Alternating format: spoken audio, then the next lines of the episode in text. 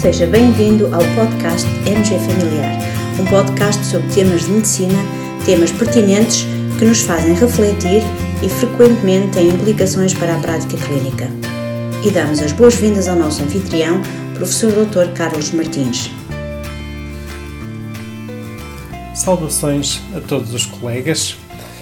Hoje vamos falar sobre parotidite e sarampo.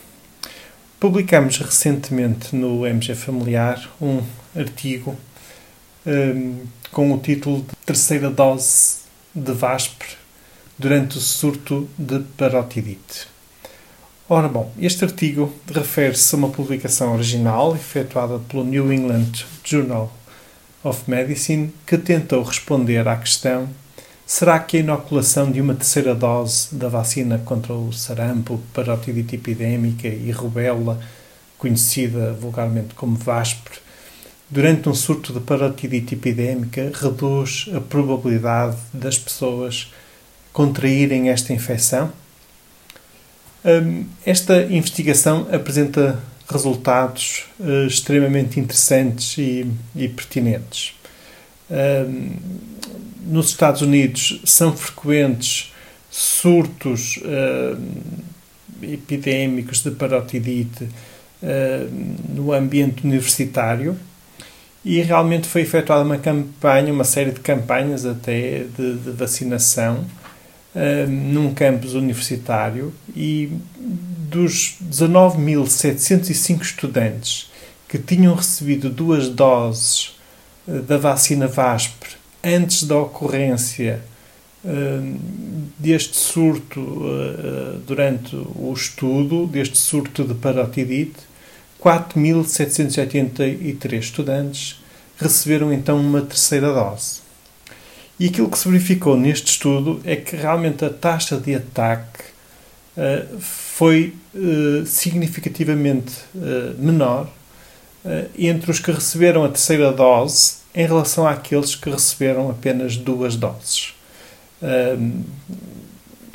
No, no, grupo que recebeu uh, apenas que tinha recebido apenas duas doses da vacina, a infecção ocorreu em cerca de uh, 14,5 estudantes por cada mil, enquanto que no grupo que recebeu a terceira dose aí, eh, aí a infecção ocorreu apenas em 6,7 por cada mil estudantes.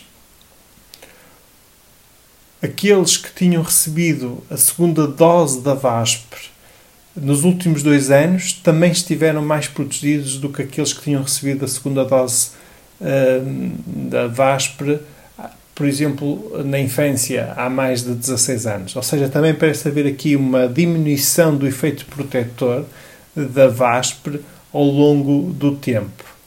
E, na verdade, a administração da terceira dose conferiu uma diminuição de 78% do risco de contrair parotidite. Este estudo é pertinente e torna-se ainda mais interessante no contexto atual uh, do surto de sarampo que estamos a, a, a viver. Uh, de acordo com os boletins publicados pela Direção-Geral de Saúde, uma grande parte dos doentes uh, atual, atuais no nosso surto uh, de sarampo, uh, no fundo, uma grande parte desses doentes são pessoas que estavam previamente vacinadas e, no fundo, levanta-se a questão: será que, à semelhança do ocorrido neste estudo com a parotidite, uma terceira dose da vacina iria conferir uma proteção adicional e proteger as pessoas eh, já vacinadas uh, deste surto uh, de sarampo? Esta é uma pergunta muito pertinente no contexto atual. Confesso que já efetuei uma breve pesquisa para tentar identificar e encontrar estudos semelhantes a este que, que, que aqui reportamos sobre a parotidite mas em relação a, a surtos de sarampo, mas não encontrei. Contudo, fica esta pergunta de investigação uh, para a reflexão de todos. Um, precisamente também relacionado com o sarampo, publicamos um, também por estes dias a, a, a, norma da orientação clínica da Direção-Geral de Saúde mais recente sobre o sarampo.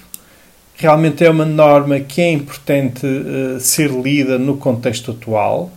Uh, salientamos a importância, por exemplo, dos quadros uh, que são realmente muito pertinentes e contêm informação muito detalhada.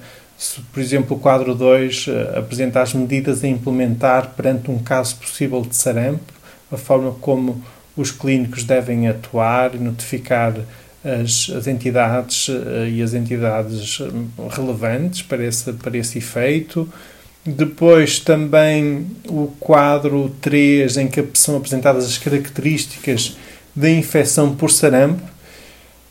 Na verdade, uh, dado que há muitos anos não ocorria sarampo, muitos dos profissionais atualmente no terreno nunca observaram um caso de sarampo e por isso é importante ter estas características, as manifestações clínicas principais uh, e conhecer, uh, digamos, a evolução uh, habitual desta, desta doença.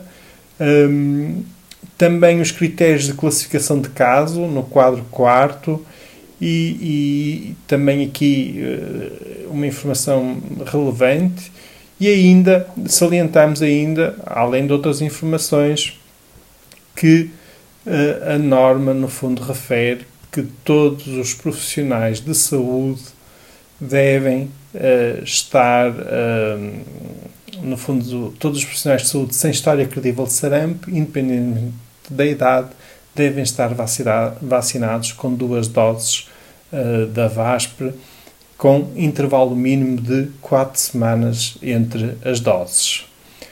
Hum, ficam estas, estas sugestões muito recentes no portal MG Familiar.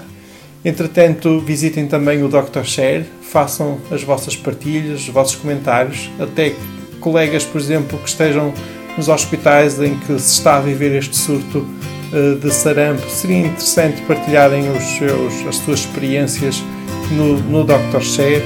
Fica aqui esta sugestão. Um grande abraço para todos, continuação de um bom dia.